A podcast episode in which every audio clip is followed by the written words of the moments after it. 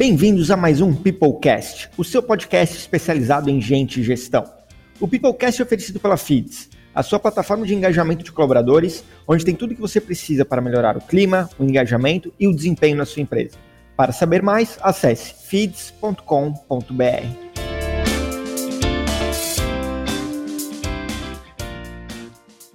O termo empatia, de maneira geral, é buscado uma média de 370 mil vezes por mês no Google. Em março desse ano, nos primeiros dias de lockdown, a palavra foi buscada em mais de 1 milhão e 300 mil vezes. Afinal, o que é empatia? É possível aprender a ser empático? Para falar sobre isso, a gente trouxe o João Paulo Pacífico, CEO ativista do Grupo Gaia. João, é um prazer ter você aqui como nosso convidado. Se apresente, conta um pouquinho para gente sobre a tua trajetória até aqui. Legal, Bruno. Prazer, obrigado pelo convite. É, e falar sobre essas questões humanas é algo que me motiva e eu adoro. E me dá um prazer gigantesco também. É, o Grupo Gaia é uma empresa, se eu te falar o que ela faz, nosso principal negócio é mercado financeiro. Fala, nossa, nada a ver com empatia, que é isso? Mercado financeiro deve ser um cara frio, calculista, egocêntrico. E não, não, a gente, é, a nossa empresa, o Grupo Gaia, é uma empresa muito humana, é uma empresa que se preocupa muito com as pessoas, a gente tem 10 valores que a gente vivencia eles de forma muito forte, são valores que realmente é, buscam é, a evolução do ser humano, do indivíduo, e mais recentemente, além dos 10 valores, a gente criou três causas, que a gente resolveu abraçar essas três causas mesmo, uh, que também para ter mais forte essa questão de propósito. O Grupo GAI é uma empresa B, que é uma, é uma certificação de empresas que querem melhor para o mundo.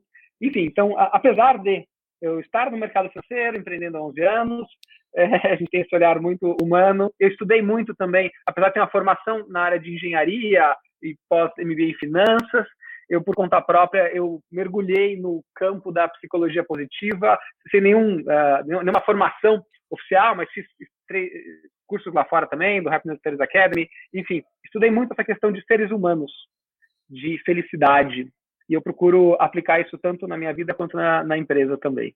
Muito legal, muito legal. Tenho certeza que a nossa conversa de hoje vai ser muito bacana. E aí, para a gente puxar um pouco dessa linha, João, na tua visão, né? Vamos começar por uma, por uma base. O que, que significa empatia? O que é empatia? O que é compaixão? Conta um pouquinho pra gente. Legal, vou começar pela empatia, Bruno. Uh, empatia é você se colocar no lugar do outro. Tá? Você se colocar no lugar do outro, às vezes você pode sentir o que o outro sente, ou às vezes você só entender o que o outro sente. Então, você está andando na rua, você vê uma pessoa uh, passando necessidade e aí você sofre por aquilo. Isso é empatia. Ou você fala, nossa, essa pessoa deve estar sofrendo mesmo. Aí você está tendo empatia com ela.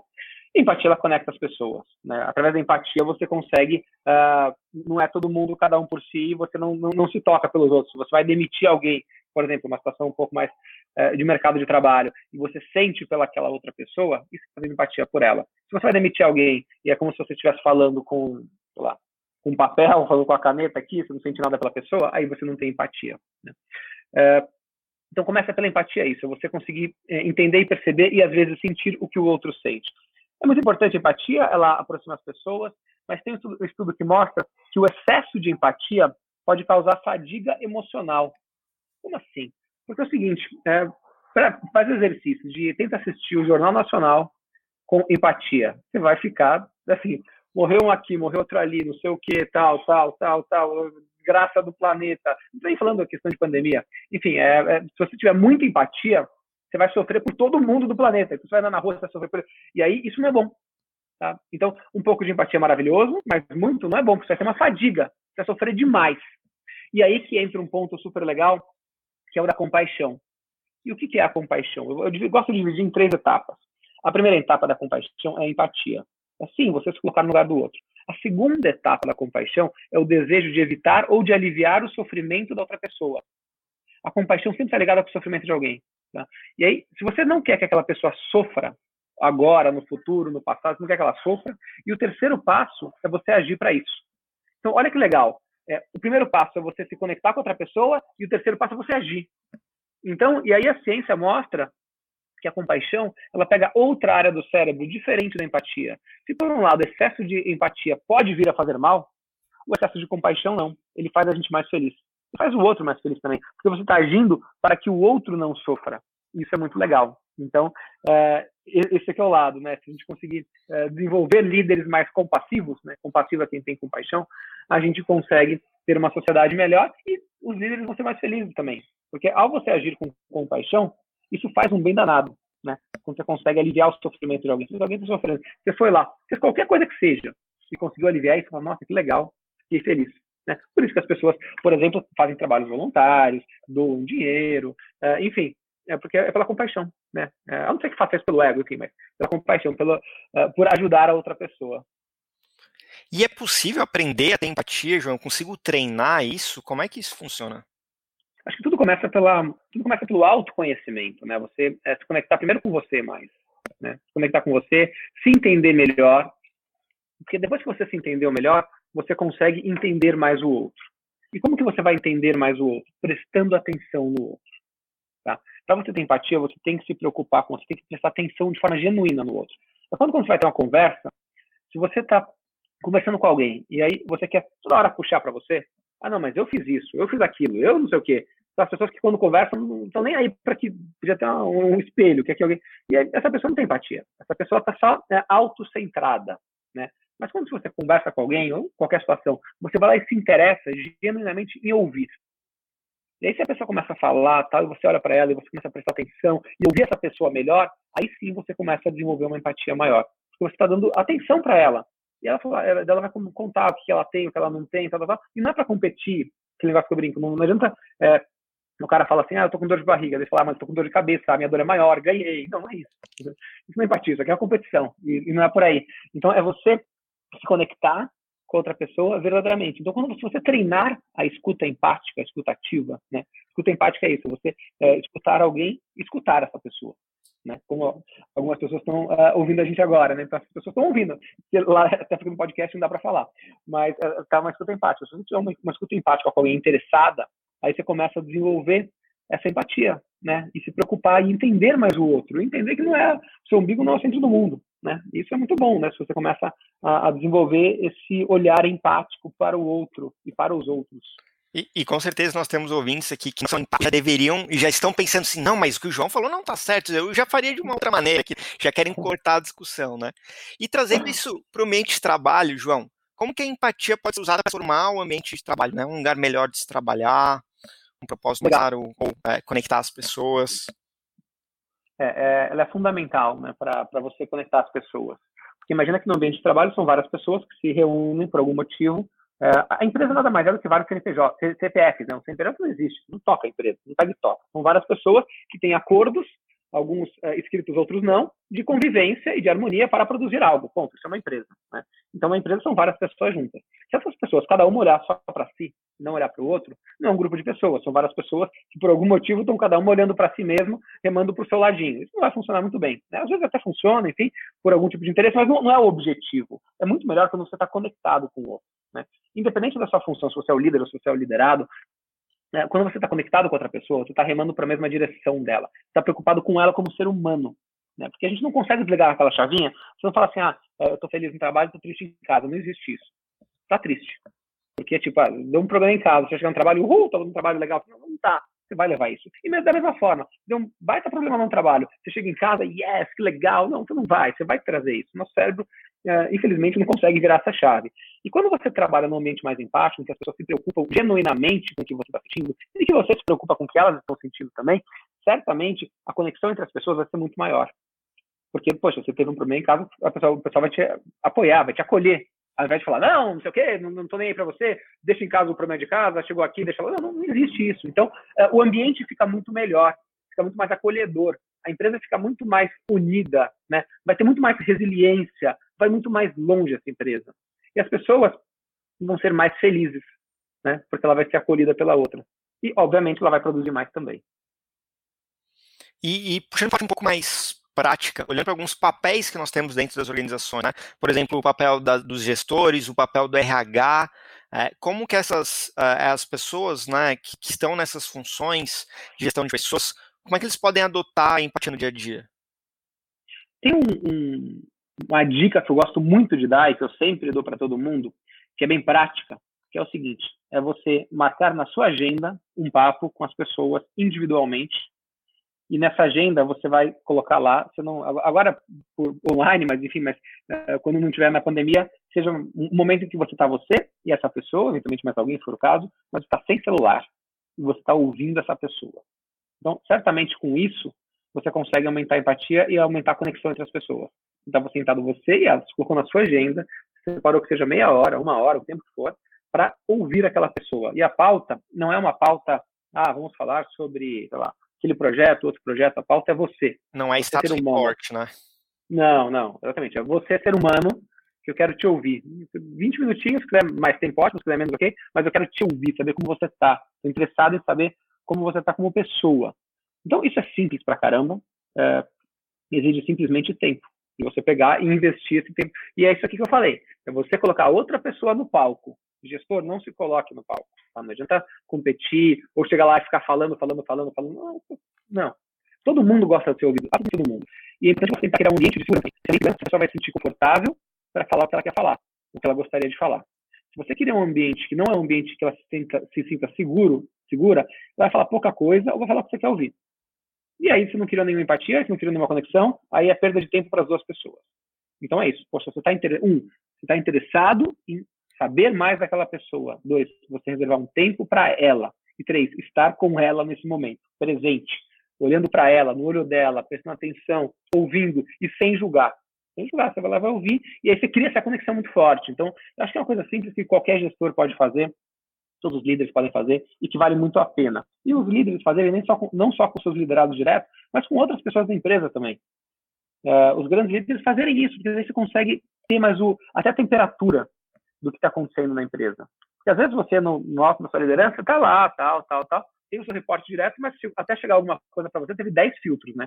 Não sabe o que está acontecendo na ponta de venda, no cara que está lá. Não, o cara só quer falar o que quer te interessar, tal, tal, tal. E se você começa a criar esse tipo de questão, você começa a descobrir várias coisas.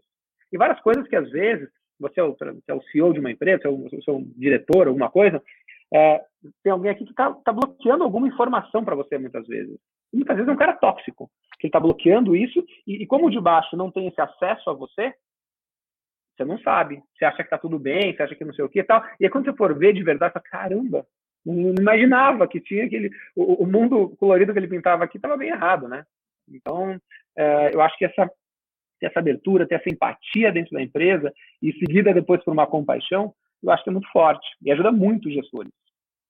A gente tem falado bastante sobre, sobre essas reuniões, é, sobre as one-on-ones, e é engraçado porque muitos gestores acham que olhar para o time não é papel dele, né? Não, isso é papel do RH, cuidar das pessoas é papel do RH. E aí a gente começa a investigar e ver histórias que gastam, sei lá, menos de 10% do tempo de uma semana, por exemplo, de um mês, olhando para a própria equipe né? E, e, do nosso ponto de vista, esse é um movimento que a gente tem tentado fazer dentro das organizações, João, como feeds daí, né? É exatamente mostrar que não é bem assim, né? Que grande parte, talvez a maior parte do papel do gestor é exatamente entender a equipe, é, gerar essa, esse círculo de confiança, esse relacionamento, que em tese, e tu pode provar também como com prática na FITS também, acaba gerando, trazendo bons resultados, melhores resultados. Sem dúvida, sem dúvida, porque no fundo aquilo que a gente falou, né, são pessoas que trabalham na empresa. E se as pessoas estão mais confortáveis, estão mais felizes, estão mais engajadas com o trabalho, e esse engajamento ele obviamente ele vem pela, pela questão como ela é tratada na empresa, porque por mais legal que seja o, o, a atividade que ela faça, ela adora fazer aquela atividade. Se ela não é bem tratada, ela não vai estar tão engajada. Não vai. Porque tendo uma oportunidade de fazer aquilo em outro lugar, ele vai sair. Mas o fato de ser bem tratado, de sentir a vontade, de ter esse, uh, esse apoio e se sentir seguro para fazer uma atividade que você gosta, né, o nível de engajamento é outro, de quem está dentro e de pessoas que queiram trabalhar lá. Né? Então você acaba atraindo muito talento, isso é maravilhoso. As pessoas começam a desejar trabalhar na sua empresa, porque você tem esse olhar mais humano.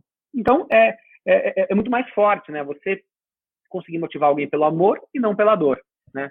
É, e não por aquela uh, com aquela pressão louca ou com aquela promessa inatingível, tal, vem aqui, tal, e que é insustentável. É muito mais sustentável você criar um ambiente que a pessoa sinta bem e que vai conseguir ficar lá pelo longo prazo e vai crescendo junto com a empresa. Eu acho que é, o aspecto humano é fundamental para isso. E espero que cada vez mais.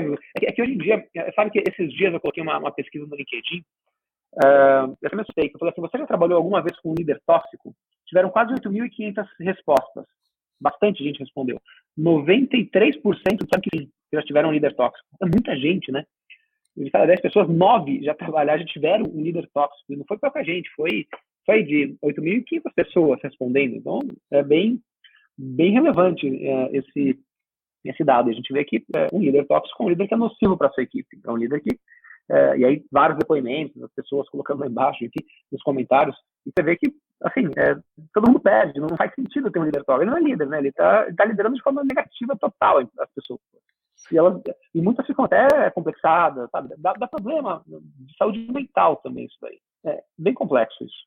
E a empresa sai perdendo como um todo, né? É, acho que tem aquela frase é, que, que virou meio batida, mas é batida porque é verdade, que as empresas, por causa das empresas, saem por causa dos gestores, né?